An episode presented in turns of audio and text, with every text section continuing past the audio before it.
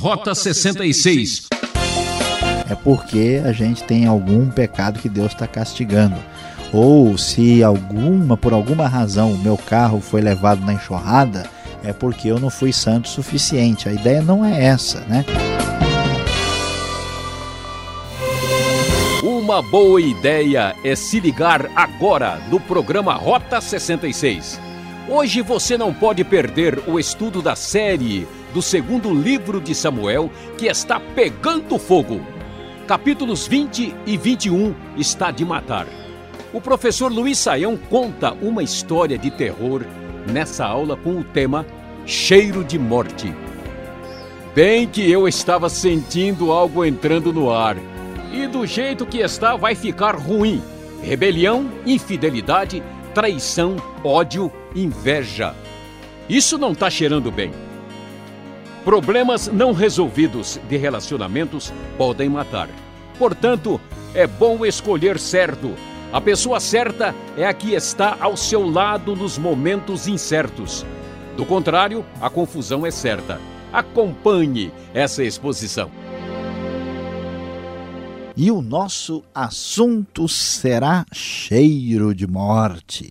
Sim, é lamentável, é complicado, mas é verdade que a vida de Davi como rei foi muito atribulada, marcada por muitos conflitos e muitas lutas. Isso pode parecer assustador e até desanimador para quem às vezes deseja encontrar consolo na Bíblia, mas ela mostra a realidade do ser humano e como Deus entra na nossa história do jeito que ela é para fazer a sua grande obra na vida dos seres humanos.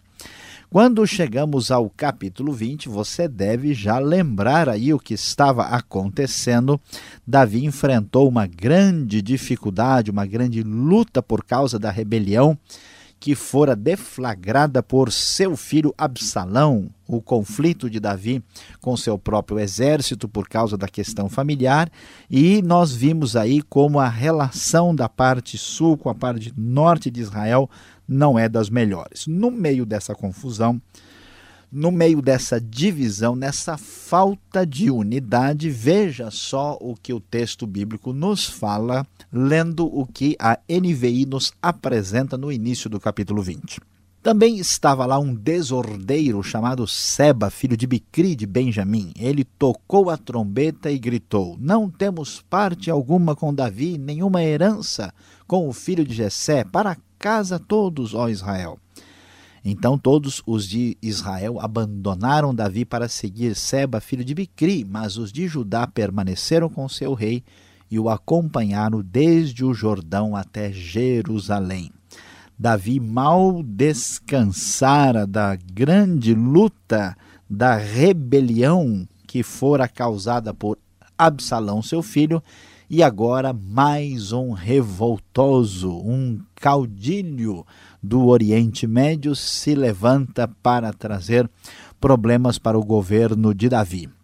E o texto prossegue dizendo que quando Davi voltou ao palácio em Jerusalém, mandou confinar numa casa sob guarda as dez concubinas que tinha deixado tomando conta do palácio. Elas ficaram lá e permaneceram viúvas até a morte. Lembra-se isso lá do episódio anterior da parte de Absalão ainda. E então, Davi agora diz para o novo comandante, o novo general do exército, que é Amasa, ele dá a sua ordem, convoque os homens de Judá e dentro de três dias apresente-se aqui com eles. Mas Amasa levou mais tempo para convocar o Judá do que o prazo estabelecido pelo rei. Então Davi disse a Abisai: Agora Seba, filho de Bicri, será pior para nós do que Absalão. Chame os meus soldados e persiga-o antes que ele encontre alguma cidade fortificada e depois nos arranque os olhos. Assim os soldados de Joabe, os queretitas, os peletitas e todos os guerreiros saíram de Jerusalém para perseguir Seba, filho de Bicri.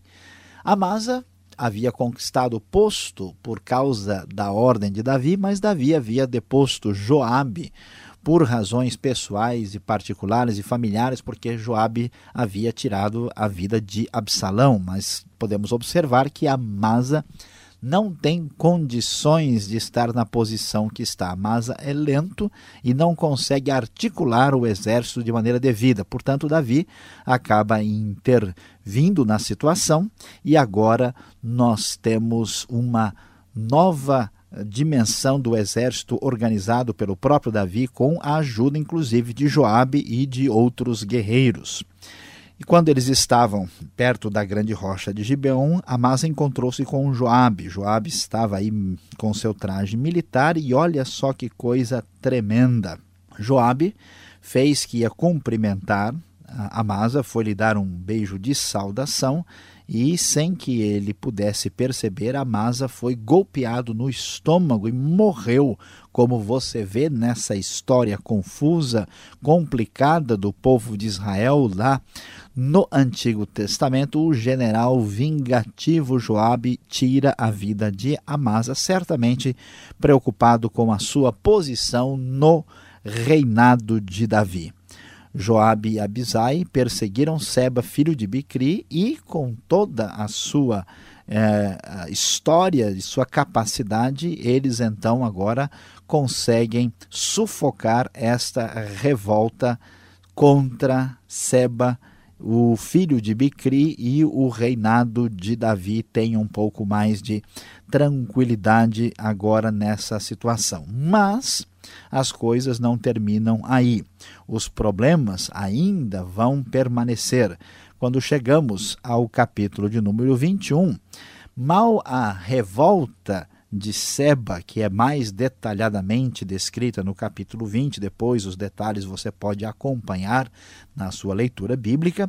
No capítulo 21, novo problema surge nesse capítulo com cheiro de morte, de conflito e de guerra. Os gibeonitas, você deve se lembrar, os famosos gibeonitas que haviam feito uma espécie de aliança lá atrás nos tempos de Josué. O texto nos diz que houve uma fome na terra durante três anos, na época de Davi. E Davi então consultou o Senhor, que lhe disse: a fome veio por causa de Saul e de sua família sanguinária por terem matado os gibeonitas. Havia acontecido um juramento perante o Senhor de que os israelitas não deveriam tocar nos gibeonitas, mesmo que eles fossem, na verdade, descendentes lá dos amorreus, dos povos cananitas que habitavam a terra. E diante dessa circunstância, Davi então vai falar com os gibeonitas. E Davi então pergunta o que, que acontece, já que ele compreendeu que a fome atingia Israel por causa ah, deles o texto bíblico então nos revela o que acontece na sequência dos fatos. Davi pergunta o que pode fazer por eles, como é que ele poderia reparar o que havia acontecido. Os gebeonitas então dizem o seguinte: Não exigimos de Saúl de sua família prata nem ouro, nem queremos matar ninguém. O que querem que eu faça por vocês é a pergunta que Davi faz. Eles respondem: quanto ao homem que quase nos exterminou e que pretendia destruir-nos, para que não tivéssemos lugar em Israel, que sete descendentes dele sejam executados perante o Senhor em Gibeá de Saul, no monte do Senhor. Então veja que coisa triste e lamentável, e a exigência de vingança dos gibeonitas por causa daquilo que está sendo feito, o que foi feito com eles, e agora eles pedem uma espécie de execução de uma justiça retributiva. Os detalhes do texto vão nos revelar posteriormente que a o rei Davi manda buscar, ele preserva vários dos descendentes de Saul, inclusive Mefibosete está entre eles e com o desfecho dessa vingança, dessa justiça retributiva, então as coisas ficam acertadas com os gibeonitas. E o texto vai terminar trazendo mais cheiro de morte nesse momento difícil. Observe quantas complicações são decorrentes das relações humanas não bem ajustadas, não bem ah, marcadas pelos princípios divinos. Davi tem de enfrentar a luta contra Seba numa espécie de revolução dentro do seu próprio reinado. Depois, os gibeonitas querem vingança contra a família de Saul. E agora, quando as coisas parecem estar melhores, apesar de que esses, esse capítulo 21 não está em ordem cronológica, isso é apenas um relato do que havia acontecido durante o reinado de Davi, o texto então nos revela mais cheiro de morte, batalha, guerra, luta, confusão pela frente. Houve ainda outra batalha entre os filisteus e Israel, diz o versículo 15. Davi e seus soldados foram lutar contra os filisteus. Davi se cansou muito e Isbi Benob, descendente de Rafa, prometeu matar Davi.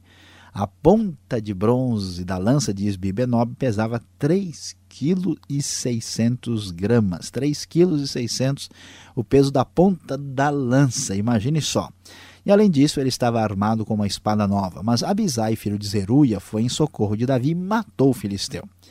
Então os soldados de Davi lhe juraram, dizendo: Nunca mais sairás conosco à guerra, para que não apagues a lâmpada de Israel.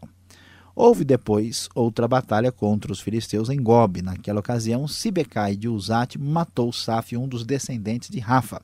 Noutra batalha contra os filisteus em Gob, Elanã, filho de Jaré, o Uregim de Belém, matou Golias de Gate, que possui uma lança cuja haste parecia uma lançadeira de tecelão. Noutra batalha, ainda em Gate, havia um homem de grande estatura que tinha seis dedos em cada mão e seis dedos em cada pé, vinte e quatro dedos ao todo. Ele também era descendente de Rafa e desafiou Israel, mas Jonatas, filho de Simeia, irmão de Davi, o matou. Então veja que os filisteus ainda aparecem aqui como problemas durante o reinado de Davi e uma lista de batalhas com guerreiros famosos que conquistaram vitória principalmente contra os maiores e mais temidos guerreiros filisteus, caracterizados por forte armamento, por forte capacidade de luta e por uma estatura descomunal. E alguns até tinham aí um perfil diferenciado, como é o caso desse homem que tinha polidactilia, 24 dedos no total. Então, como podemos ver, esse texto vai nos mostrar que, apesar das rebeliões, apesar dos capítulos serem um tanto quanto assustadores, parecem capítulos para serem lidos no cemitério, a grande verdade é que a rebelião contra Davi não prosperou, Davi foi vitorioso, ainda que de maneira muito dolorida, contra a rebelião de Seba. A Davi não arrumou conflito com os gibeonitas e teve que estabelecer a justiça retributiva por aquilo que havia acontecido com eles, e a lista da guerra dos poderosos filisteus também aparece aqui. O que esses dois capítulos nos mostram é que, apesar das ameaças internas, das ameaças externas e dos conflitos e confusões, Deus manteve a sua bênção, a sua mão de graça e misericórdia, sustentando o reinado de Davi conforme a sua promessa. Muito além do cheiro de morte, prevalece o poder do Deus da vida.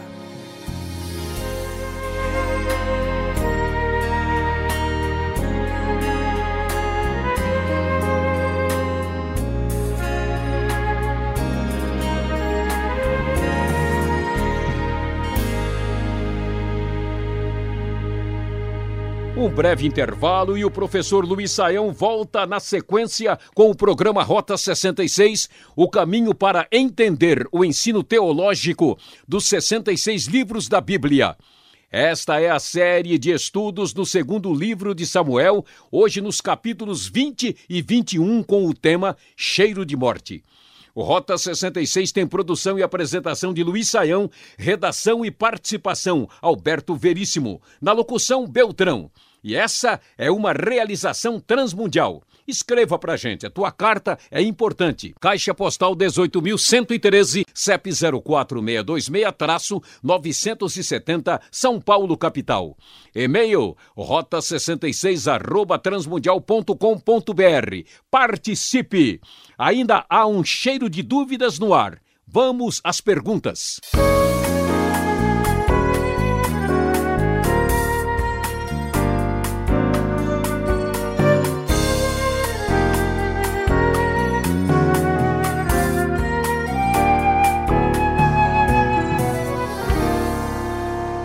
Aula hoje aqui no Rota 66 está num clima meio pesado, cheiro de morte no capítulo 20 e 21 do segundo livro de Samuel.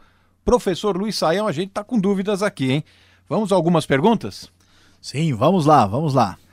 Será que Davi, o grande rei, não errou quando escolheu Amasa para ser o comandante do seu exército?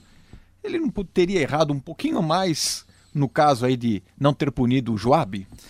Pois é, pastor Alberto, de fato nós estamos aqui com um cheiro de morte, nós não vamos nem mandar flores para os nossos ouvintes que seriam flores de cemitério. A coisa aqui está esquisita, está feia. De tá fato, sete palmos, né? Sete palmos de profundidade para estudar o texto aqui. Veja bem, de fato tudo indica que Davi cometeu um erro porque a escolha de Amasa não foi uma escolha estratégica. Ele tinha ficado aborrecido, chateado pelo fato de Joabe ter matado Absalão. Ele queria que Absalão tivesse sobrevivido. Então Davi, angustiado, ele aceitou a repreensão de Joabe, mas depois depois de uma hora para outra Joabe do cargo e colocou o Amasa aqui para ser o comandante. O texto não diz se o Amasa demorou demais, né? Porque ele não tinha habilidade ou se foi de propósito. De qualquer maneira, o homem numa hora indevida ele parou, né? E o pessoal perguntava: parou por quê? Não pode parar agora, é perigoso. E então Davi é obrigado a tomar uma providência e depois o Joabe acaba é, retomando né, o seu lugar junto com Benaia. Uh, o problema é, que chama atenção é depois o Joabe, de uma maneira muito covarde, né, chega lá de uma maneira traiçoeira e mata o Amasa para que não tenha concorrente no seu cargo. E Davi não faz nada. Ele não toma nenhuma posição. A gente lê isso e fica um pouco preocupado, né? Mas puxa vida, quanta coisa esquisita, mas aí é que está a grande diferença da Bíblia. A Bíblia não apresenta esses homens do passado, homens do exército de Israel, nem Davi, como um grande homem maravilhoso de Deus perfeito e santo.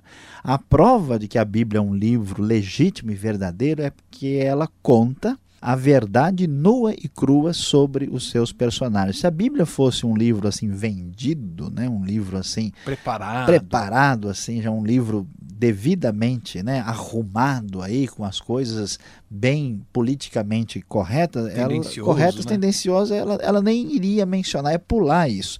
Mas o fato de, de deixar a coisa do jeito que ela está, mostra aí que ela descreve o caráter frágil né, de seus protagonistas, incluindo o próprio Davi.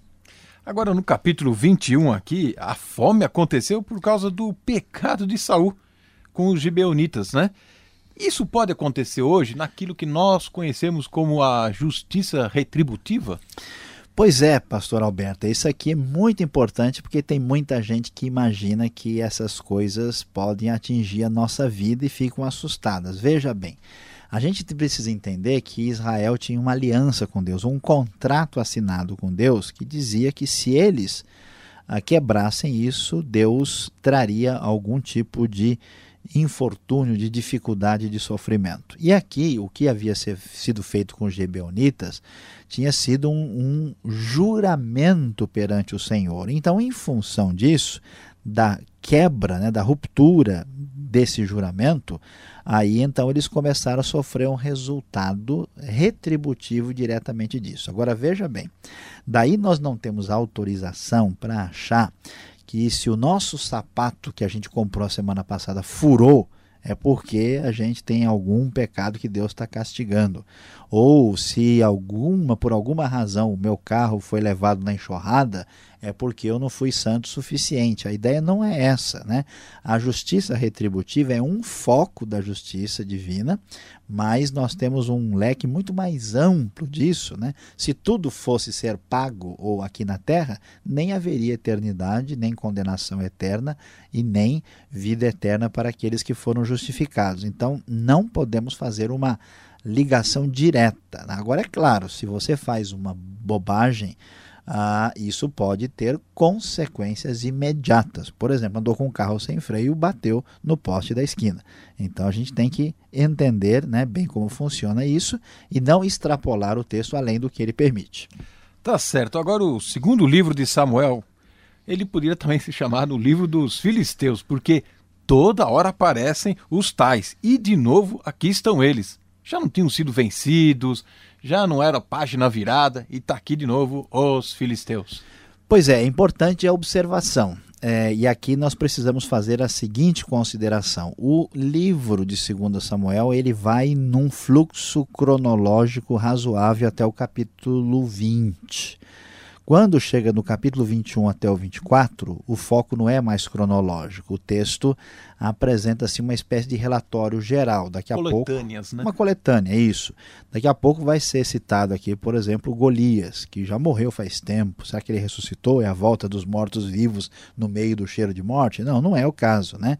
Então, como o texto tem assim a retrospectiva de final de ano aqui, né? Ou de final de capítulo, final de texto, de final de livro, então ele menciona, mas não quer dizer que os filisteus tiveram uma retomada num outro momento, voltaram a atacar, não, é apenas uh, o diário que foi aberto está sendo lido aqui. Tá certo. Olha, quem está nos acompanhando ouviu muito bem que foi você que provocou. Eu não queria fazer essa pergunta. Golias, você falou dele agora. Quem matou de fato Golias? Eu acho que o nosso público merece uma explicação, porque no final do capítulo 21 fala que não foi Davi propriamente dito. E aí, como é que fica? Olha, temos um, um problema gigante para resolver aqui, porque de fato nós temos no versículo 19, nós lemos aí, que o texto nos diz que Elanã, filho de Jaaré, origem de Belém, matou Golias de Gate. E a pergunta é como assim? Será que o Golias era parente do gato, né? Tinha várias vidas, morreu várias vezes? E aqui, pastor Alberto, nós temos uma dificuldade bíblica. O que é uma dificuldade bíblica? Uma coisa que a gente realmente precisa parar para dar uma explicação. Veja, alguns estudiosos chegaram a sugerir que Davi teria um outro nome, que esse nome seria Elanã. Essa explicação, no entanto, não é suficiente parece muito pouco provável que a gente possa imaginar que, que seja o caso aqui. A, a questão é que isso é um pouco difícil de, de explicar, né, ainda mais pelo rádio, mais difícil ainda, é que as letras hebraicas elas são escritas de uma forma que existem letras parecidas. E dependendo de como se entendeu o manuscrito original, pode ter havido aqui uma, uma espécie de confusão entre palavras. Então, essa frase, por exemplo, filho Elanã, filho de Jaré, origem de Belém, matou Golias, ela, dependendo de como ela é lida, ela pode ter um significado diferente, ela pode ser lida, a composição das, consoantes, das, das consoantes hebraicas pode dar um sentido diferente. E se isso for levado em consideração, e lermos o que diz primeiro Crônicas capítulo 20, versículo 5, lá diz que o filho de Jair, que é Elanã, filho de Jair, matou Lami, o irmão de Golias. É, é possível fazer uma reconstrução do texto e com base nisso, e, e aqui então é possível que haja essa explicação a partir de 1 Crônicas, capítulo 20, versículo 5. Com certeza temos uma dificuldade textual aqui e é muito pouco provável que a gente venha a admitir que Golias teria sido morto por outra pessoa que não fosse o Davi. Então, nesse caso, vale a pena, no caso da Bíblia da NVI, ela tem uma nota que apresenta essa alternativa e parece que essa é melhor explicação disponível até o momento do nosso conhecimento sobre o assunto. Tá bom, eu acho que convenceu. Obrigado pela explicação. Você que está acompanhando esse estudo, fique ligado, vem agora a aplicação do estudo para você.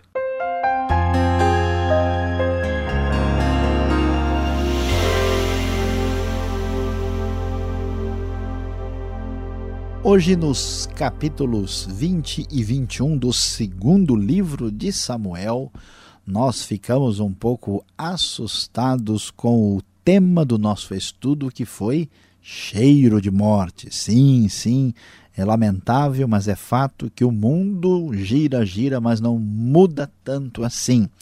Problemas e dificuldades têm surgido e crescido no relacionamento entre os seres humanos.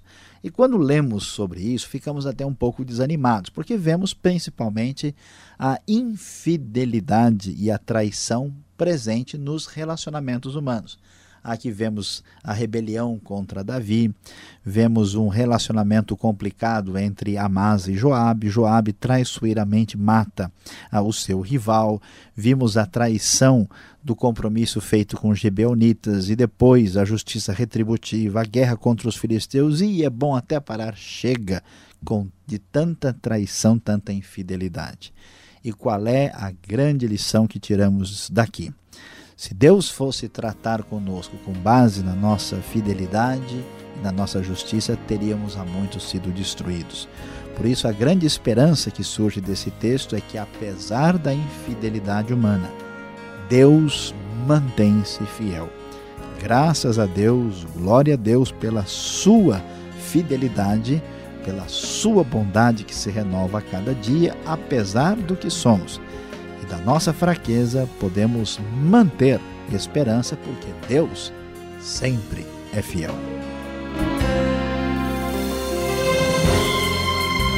Assim encerramos mais um Rota 66. Paulo Batista, companheirão, esteve na mesa de som e você é o meu convidado para a próxima aula na série do segundo livro de Samuel, aqui nessa sintonia e horário. Um forte abraço do Beltrão e visite o site transmundial.com.br.